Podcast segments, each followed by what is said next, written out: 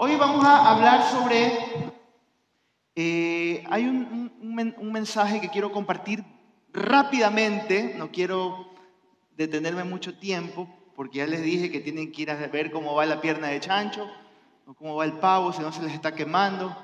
Así que vamos a tratar de ser muy breves y hacerlo muy rápido. O ir a ver el vestido, a probarse las medidas, a ver si la costurera le hizo bien el vestido. Bueno, Yo sé cómo son esas cosas, ¿no? Eh, hay un texto en la palabra, en Lucas 2, dice la palabra de Dios, va a estar en pantalla, pero también si usted quiere puede abrir su aplicación o su Biblia si la trajo física.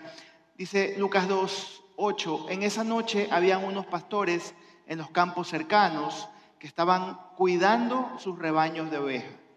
De repente apareció entre ellos un ángel del Señor y el resplandor de la gloria del Señor los rodeó.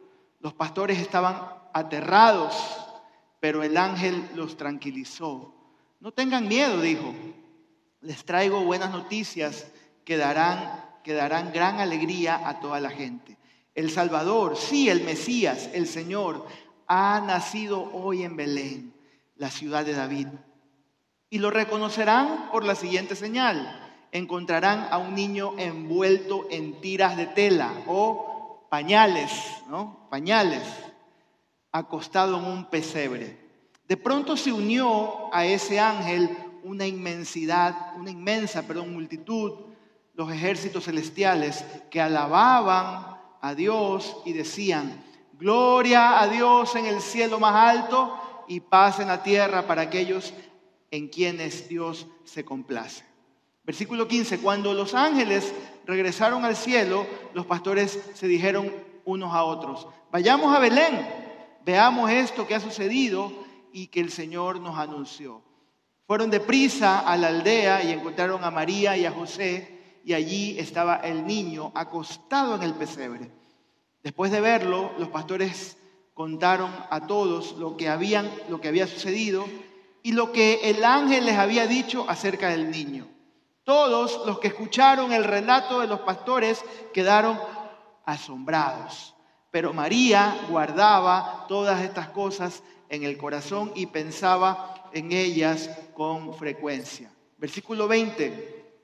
Los pastores regresaron a sus rebaños glorificando y alabando a Dios por lo que habían visto y oído. Todo sucedió tal como el ángel les había dicho. ¿Qué miras? dígale al que está a su lado, ¿qué miras? dígale, dígale, ¿qué miras? ¿Qué miras? Yo no sé si a usted le ha pasado en algún momento, no sé si le pasó alguna vez, que vas a visitar a un amigo, a un familiar, a alguien conocido tuyo, ¿no? Alguien que ha tenido un niño. ¿Cuántos han ido a visitar una familia que les ha nacido un niño, un bebé? Todos, creo que todos en algún momento hemos, hemos ido a visitar a un bebé que nos ha nacido. Y esos padres están tan emocionados que tienen la idea de que ese niño va a ser el próximo Brad Pitt o el próximo Einstein. ¿no? Va a ser, pero el inventor de algo nuevo. Ese niño va a ser, pero, o esa niña va a ser la próxima Scarlett Johansson o algo así, ¿no? Ah, lo máximo, ¿no? Y nosotros vemos a ese niño y esa niña, ah, pero es un niño normal. Es un niño normal, no sé qué, pasa, o sea, ¿por qué tanto drama si es un niño, no? Pero si fuera nuestro hijo, ¿cómo sería? Sería lo mismo, ¿no? Ah, mi hijo, wow, este, este niño poco y más va a ser el, próximo presidente de la República, ¿no? Este, este, niño va a ser el próximo Bill Gates, ¿no? Este niño va a inventar algo nuevo, va a ser lo máximo, va a ser el que va a curar el cáncer. Para nosotros ese niño o esa niña, porque es nuestro hijo, es, lo máximo, ¿no? ¿No? Y, y, tú, tú ves a tu hijo y dices, wow, pero ves a otros niños y dices, ah, pero es un niño normal. ¿no? ¿Sí o no? Siendo brutalmente honesto. Muchas veces somos así. Diga la plena, ¿no? Diga la plena. Así somos muchas veces, ¿no? Somos honestos, ¿no? Esta historia nos dice que los pastores fueron a ver a un bebé. Un bebé de alguien totalmente desconocido, mis hermanos. No, no lo conocían. No era un familiar, no era un amigo. Nadie conocía a esta familia, nadie conocía a este bebé. Pero, sin embargo, fueron y cuando regresaron, dice la Biblia que vinieron cantando, que vinieron alabando y estaban felices por lo que habían visto y oído. Estaban maravillados y felices. Su, su, semblante, su corazón cambió. Tal vez estaban preocupados, tal vez estaban afanados, tal vez... Pero cuando ellos venían regresando, venían pero felices de todo lo que habían visto y oído. Ahora, yo digo, yo pregunto, ¿qué miraron ellos? ¿Qué vieron ellos? Bueno, vieron a un niño en pañales. ¿Estamos de acuerdo? Vieron a un niño en pañales, porque así dice el texto.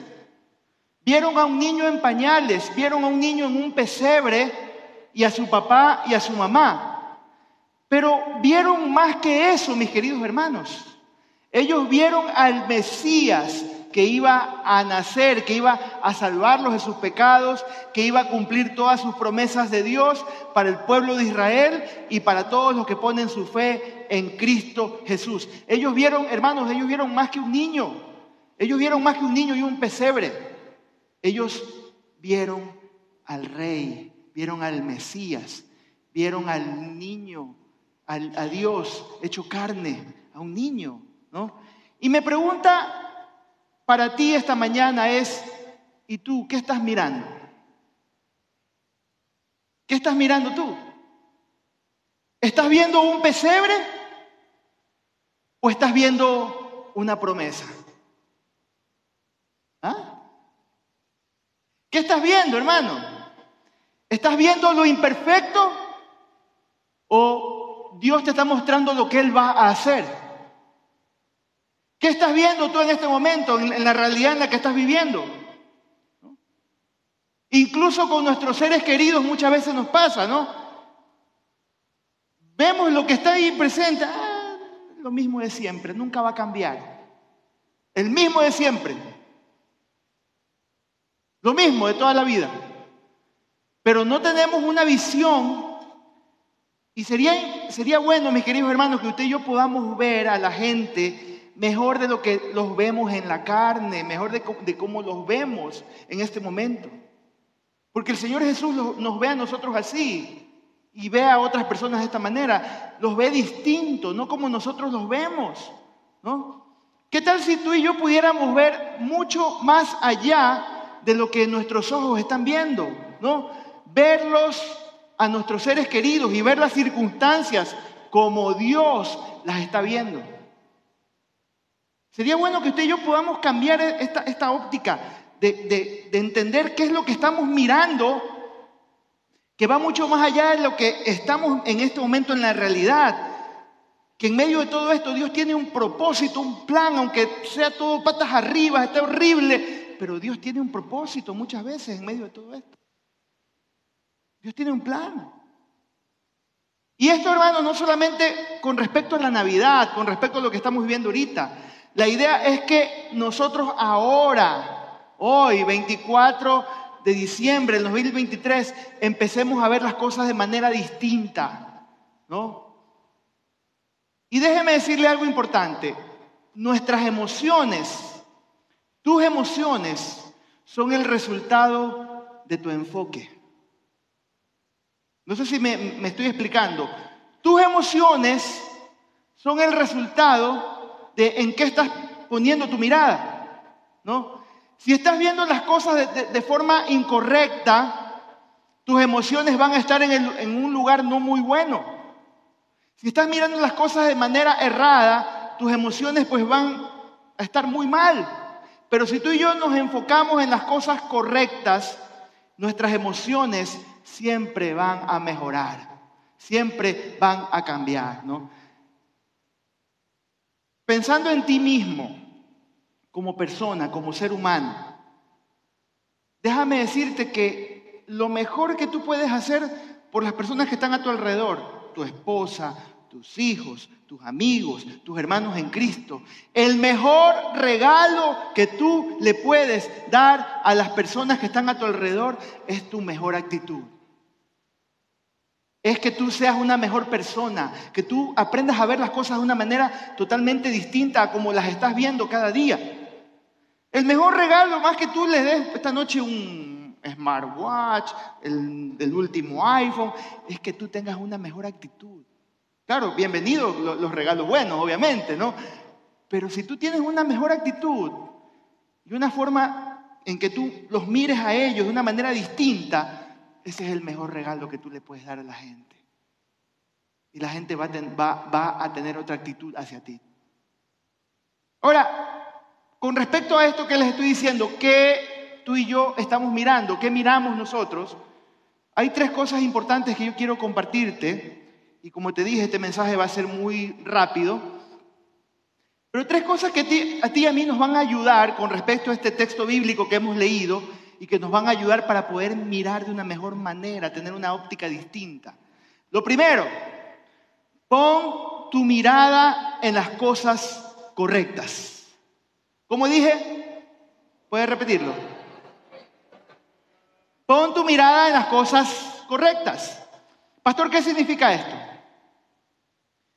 Les confieso, y es evidente para los que me conocen, para los que yo con los que trabajo de cerca, que ya tengo cuatro años, en abril del próximo año cumplo cinco años acá, pastoreando esta hermosa iglesia, por lo general caigo en esta situación de enfocarme en los errores.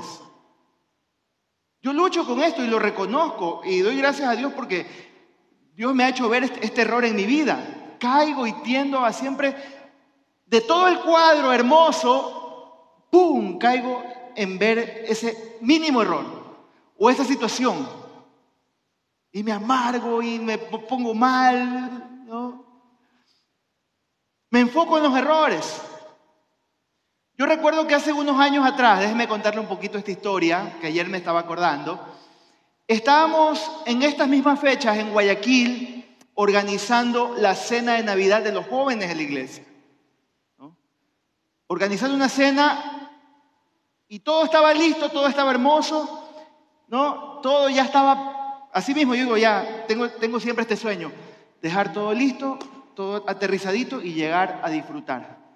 Pero a última hora, alguien del programa no podía llegar, era una parte importante, parte de la dinámica del, programa, y me pego la, amargada en plena, en pleno, ya en pleno programa, en, en el salón, estábamos ya ahí compartiendo. Me amargué, me cambió el rostro y los más allegados a mí se dieron cuenta.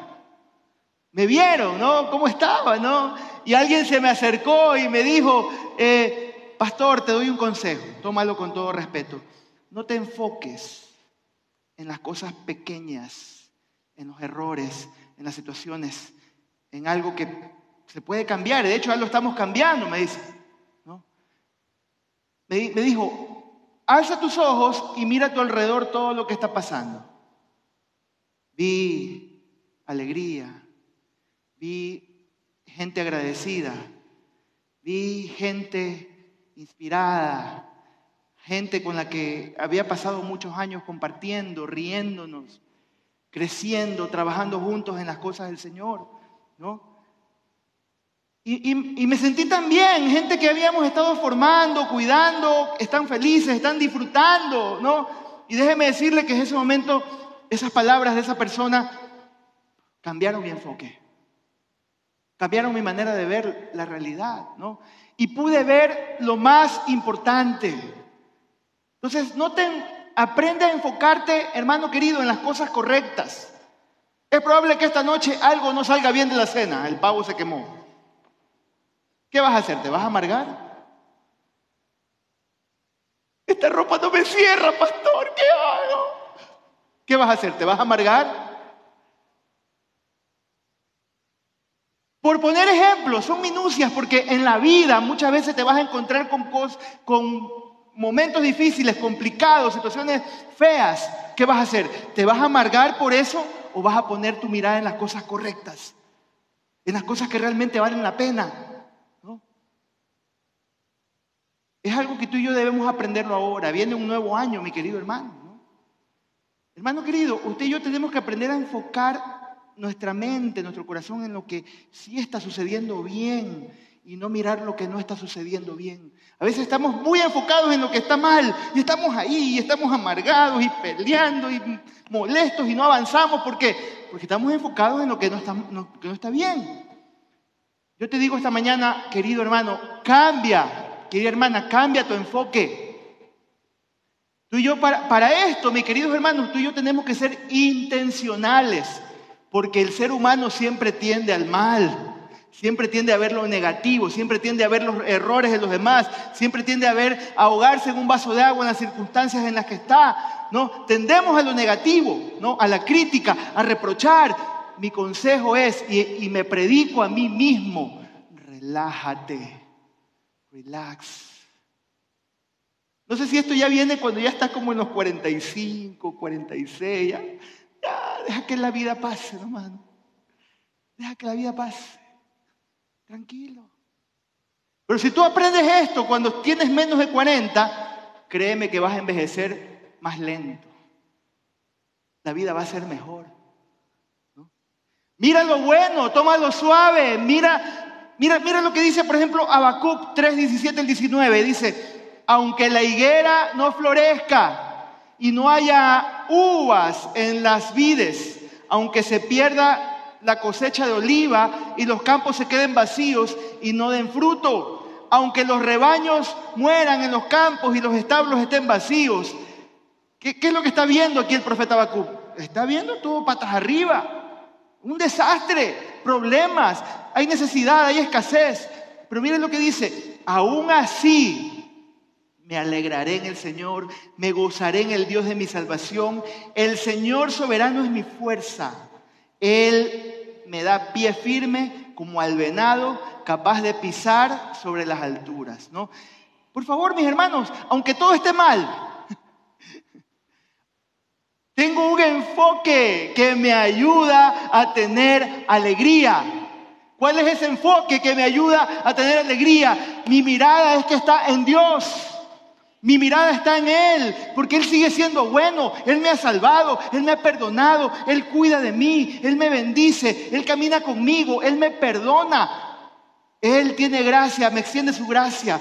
Enfócate en las cosas correctas. ¿Cuántos dicen amén? Enfócate en las cosas correctas y déjale lo demás al Señor.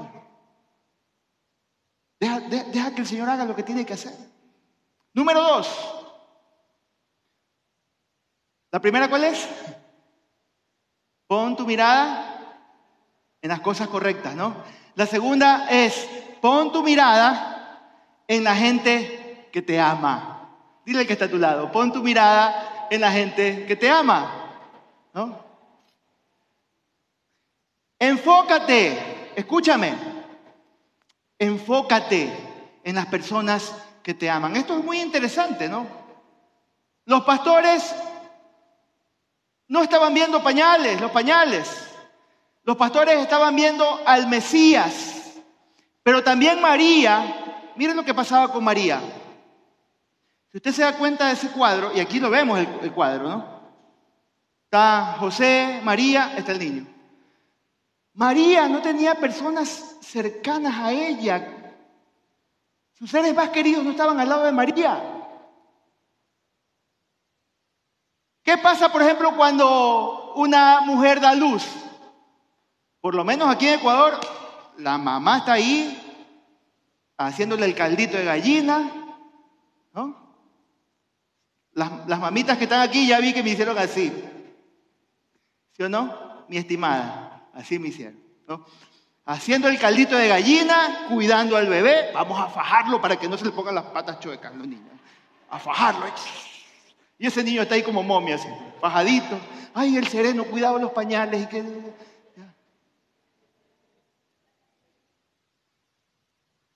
Esa mamá está protegida por su hijo. ¿no? Scarlett tuvo la bendición de tener aquí a mi hermana Irene y también su mamá está ahora acá también con ella, cuidándoles, cuidando a Aarón. Y ya nos deja la hermana Irene, qué coraje, hermana. Se va a cuidar a otro nieto. No, está bien, mi hermana, vaya, que Dios me la bendiga, es broma. Pero la esperamos, no se nos va a quedar por allá. ¿eh? Bueno. ¿Qué pasaba con María? María estaba sola. No tenía gente a su alrededor. Pero habían dos personas que estaban junto a María. Su esposo José y Jesús.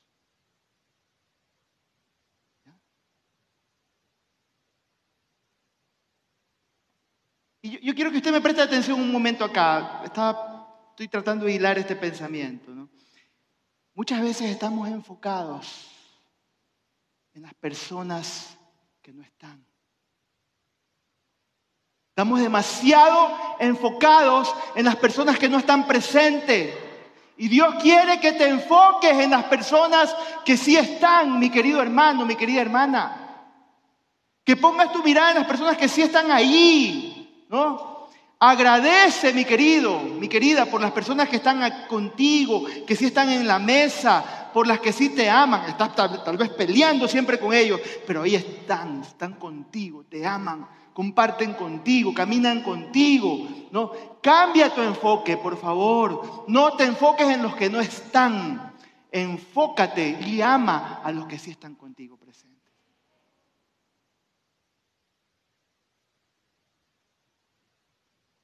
Y a veces no solamente se trata de alguien que no está. Por circunstancias hay gente que está en el exterior, gente que no está contigo. Está bien, ¿no? Gracias a Dios ahora tenemos la tecnología que nos acerca, etcétera, etcétera, ¿no? Pero a veces estamos enfocados en personas que nos han rechazado, en personas que nos han despreciado, en personas que no, no nos quieren, ¿no? Alguien que tal vez años atrás nos ha dado la espalda o nos ha hecho algún daño. No te preocupes por quienes te rechazan. Abraza a los que te aman. Amén. Eso es lo que tú y yo tenemos que hacer. Abraza a los que te aman, a los que están contigo. ¿no? Si hay gente que este año te rechazó, si hay gente que este año ya no está contigo, no hablemos solamente de los rechazos, hablemos de gente que partió a la presencia de Dios. Tal vez alguien aquí perdió un familiar, se le fue, se fue al cielo, ya murió, ya no está contigo. Está bien, son cosas que a veces pasan, ¿no? ¿No? Hay que recordarlos, ¿no? Estar agradecidos con Dios, pero enfócate en quienes sí están presentes en quienes sí están contigo. Enfócate en quién está a tu lado. ¿No? Enfócate a las personas que tienes ahí a tu lado, ¿no? Y mira al que está a tu lado y dile, qué bueno tenerte conmigo esta mañana aquí. Dígale, dígale que está a su lado, qué bueno tenerte conmigo a mi lado.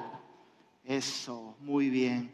Qué bueno que estés aquí conmigo. Amén. ¿no? Mire, ahí tiene a su hijo, a su lado. Amén. Número tres, Número tres y último. ¿Cuáles son las dos primeras? Número uno, enfócate en las cosas. Correcto. Número dos, mira a las personas correctas o las que están a tu lado. Y número tres, mira a quién? A Jesús. Mira a Jesús. ¿Qué pasaba con los pastores? Los pastores, para que usted sepa el contexto, era gente menospreciada. En la cultura judía de, aquella época, en la sociedad de aquel tiempo, los pastores, a los pastores se los veía como gente de bajo nivel socioeconómico. Gente de, baja calaña, decimos aquí, los, que tenían menos, los pobrecitos. Así eran vistos en aquella época, ¿no? Y cuando los pastores llegaron donde estaba Jesús, cuando llegaron a, la aldea donde estaba Jesús, ¿no? Ellos no dejaron de ser pastores. No sé si me hago entender acá, ¿no? Su situación económica no cambió, su estatus económico, su estatus social, socioeconómico no cambió. Cuando llegaron donde estaba Jesús. Pero ¿qué fue lo que cambió en ellos? Que estaban cerca de Jesús. Eso fue lo que cambió el corazón de estos hombres, de estas personas, porque eran pastores, pastoras, familias pastorales que llegaron a ver al Señor. No cambió su, vida, no cambió su realidad, no, no es que se hicieron ricos en ese momento, su vida siguió siendo igual, mis hermanos. Pero lo que cambió fue su corazón. Lo que cambió fue su vida internamente. Pensemos en María y en José. No. Teniendo a Jesús en sus brazos, no creo que los problemas que ellos tenían dejaron de ser problemas. No pasó que de pronto los problemas que ellos tenían se fueron. De hecho, más bien que pienso, y de hecho en la Biblia está, les vinieron más problemas con la venida de su hijo más problemas. ¿no? hubo un cambio drástico o extremo en las circunstancias de estas personas, de estos grupos familiares. ¿Qué fue lo diferente para estas personas, tanto para los pastores como para María y José? ¿Qué fue lo diferente que pasó en esta primera Navidad para ellos? ¿Saben qué fue lo diferente? Que Jesús, el Mesías, estaba cerca de ellos. Eso fue lo que cambió la realidad de sus vidas, ¿no? Mira, hermano querido, la promesa de la Navidad no es que nuestros problemas desaparecen, es que Jesús aparece. Esa es la realidad de tu vida y de mi vida. Que el Señor viene, ¿no? Que Él está cerca de nosotros. Mira, yo no sé si te pasa a ti. No sé si a ti te ha pasado. Niños, por favor, siéntense eso, tranquilitos. Gracias, ¿no? Yo no sé si a usted le ha pasado, ¿no? Pero cuando tú amas a alguien, ¿cuántos aman a alguien aquí? Levánteme la mano. Ya sea tu papá, tu mamá, tu esposa, tus hijos, tus discípulos, ¿no? Cuando tú amas a alguien entrañablemente, ¿no? Pero ¿qué pasa que cuando te peleas con esa persona? A ver, dime, ¿qué pasa? Cuando estás peleado, por ejemplo, con tu esposa. Los que están casados, a ver, ¿qué, ¿cómo se sienten cuando estás peleado con tu esposa? A ver, ya ahí por ahí veo caras que hacen... Ya vi caritas por ahí, ¿no? ¿Cómo te sientes cuando estás peleado con tu esposa, cuando estás peleado con tus hijos? Te sientes mal, ¿no? No puedes estar en paz todo el día. ¿No te ha pasado, no? Andas mal, ¿no? Andas que te rascas la cabeza y enojado y molesto y no puedes trabajar bien, no puedes estudiar, porque estás peleado con esa persona que amas. Te sientes mal. ¿No? ¿Por qué? Porque son las personas más importantes para ti. Son las personas a las que tú amas, ¿no? Y esto produce obviamente malas emociones, tristeza, ansiedad, frustración. Yo no sé si me estoy haciendo entender, pero te sientes mal. Andas mal, ¿no? Y cuando las personas, escúchame acá, cuando las personas no están bien con Dios, esto produce un caos en la vida de esa persona. Cuando alguien está peleado con Dios, anda alejado de Dios, ¿no? ¿Qué pasa? No estás bien en tus emociones, no estás bien en, en tu ser, ¿no? Y por eso es que mucha gente vive sin cumplir la voluntad de Dios, porque anda alejado de Dios, porque anda alejada de Dios. Por eso es que mucha gente anda frustrada, anda deprimida, ¿no? Tratan de, mitigar esta situación con vicios, ¿no? Tomando pastillas, entrando en algún vicio de alcohol, alguna cosa. ¿Por qué? Porque están frustrados, porque no están bien, no están en paz con Dios. Porque no andan bien con Dios, no andan firmes con el Señor, ¿no? Toman malas decisiones de continuo en continuo, ¿no? Por eso muchos andan mal con Dios. Porque es exactamente como, como te pasa con un ser querido contigo. Alejado de Dios. Escúchame esto, mi querido hermano, mi querida hermana. Ningún logro, ningún vicio, ningún medicamento, ninguna cosa material, ni ropa, ni amigos, ni los regalos que recibas esta noche va a suplantar el estar en paz con Dios. Ninguna cosa. Ninguna cosa, ¿no? Tú y yo, ¿sabes lo que necesitamos? Necesitamos mirar a Jesús. Tú y yo tenemos que mirar a Jesús de manera correcta, ¿no? Porque Él vino a este mundo para que tú y yo le conozcamos, para que tú y yo estemos en paz con Dios. El Señor Jesucristo se hizo hombre, vino a esta tierra, nació del vientre de una mujer justamente para eso, para darnos paz para darnos vida abundante, para que estemos, nos acerquemos a Él, para que tengamos una relación con Él. Por medio de eso, tú puedes tener una relación con Dios. Tú puedes estar en paz con Dios. Cuando tú pones tu fe en Dios para que perdone tus pecados y seas aceptado como hijo de Dios, entonces vas a estar bien con Él. La Biblia dice, justificados por la fe, tenemos paz para con Dios. Entonces tú y yo tenemos que mirar a Jesús. ¿Quieres mirar de manera correcta? Tienes que mirar a Jesús. Más que ver una imagen, más que ver un ídolo, tú tienes que verlo a Él en espíritu y saber que cuando tú le abres tu corazón, Él viene a morar a tu vida. El Señor le dijo en una ocasión a una mujer en, en Juan 4, Dice, los que le adoran deben adorarle en espíritu y en verdad. No importa si estás en este monte, no, importa si estás en el otro monte, si estás en el lugar de acá o en el lugar de allá, los que le adoran le van a adorar en espíritu y en verdad. No necesitas una imagen para adorarle, necesitas tener una relación con Él. ¿Cuántos tienen una relación con Cristo aquí? Denle un aplauso al Señor Jesús.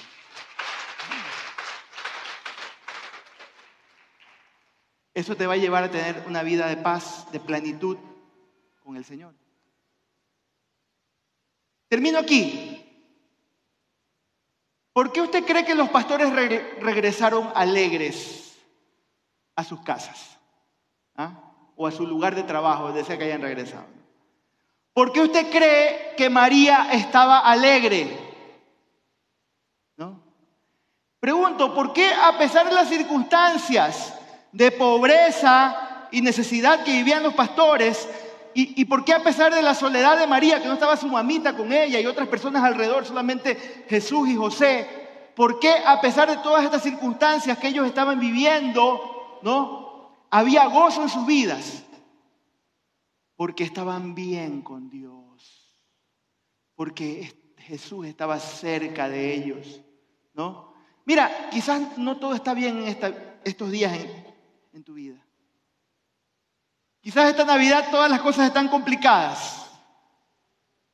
Las cosas están difíciles. Pero si estás bien con Dios, si tu relación estás bien con Dios, tú sabes que hay gozo y paz en tu corazón. No importa lo que esté pasando, si estás bien en tu espíritu y tu alma, hay alegría dentro de ti porque estás en una relación correcta con Dios. Eso es lo más importante. Mire, por ejemplo, lo que dice, y con esto voy a terminar, Mateo 2, del 1 en adelante. Mire, mire, dice, después de que Jesús nació en Belén de Judea, en tiempos del rey Herodes llegaron a Jerusalén unos sabios procedentes de Oriente. ¿Dónde está el que ha nacido rey de los judíos? Preguntaron. Vimos levantarse su estrella y hemos venido a adorarlo, ¿no? Yo les pregunto, ¿qué hizo que estos hombres, estos llamados los reyes de Oriente o magos de Oriente, estos hombres sabios, ¿Qué hizo? Escúcheme, que estos hombres viajaran, se cree que ese viaje que ellos hicieron desde su tierra hasta Judea, hasta Belén de Judea, más o menos duraba entre uno o dos o tres meses. ¿Qué hizo que estos hombres dejaran su comodidad, dejaran su casa, dejaran su familia, vayan cargados de regalos. ¿Qué hizo que estos hombres buscaran a Jesús? ¿No? Ellos lo tenían todo, mis hermanos. Eran hombres ricos, eran educados. Pero ¿saben lo que ellos necesitaban? Necesitaban estar bien con Dios.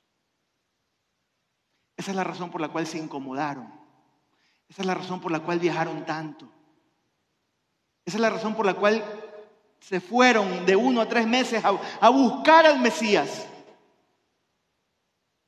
Déjame decirte algo en esta mañana. Tú y yo no necesitamos esta noche peregrinar de uno a tres meses para ir a comer nuestra cena de Navidad. Tú y yo, mi querido hermano, no necesitamos caminar de aquí hasta Montecristi para ir a adorar. No lo necesitas. Tú y yo no tenemos que caminar arrodillados y ir dañando nuestras rodillas para ir a buscar a algo o a alguien físico. No lo necesitas. Solo tenemos que poner nuestra fe en Jesucristo, quien nació, vivió entre nosotros, hizo milagros y siendo hijo de Dios, murió en una cruz por nuestros pecados. Al tercer día resucitó y está sentado a la diestra de Dios Padre y, Él te ofrece perdón y salvación. Es lo único que tú y yo necesitamos. Es lo único que tú y yo necesitamos. Nada más. Nada más.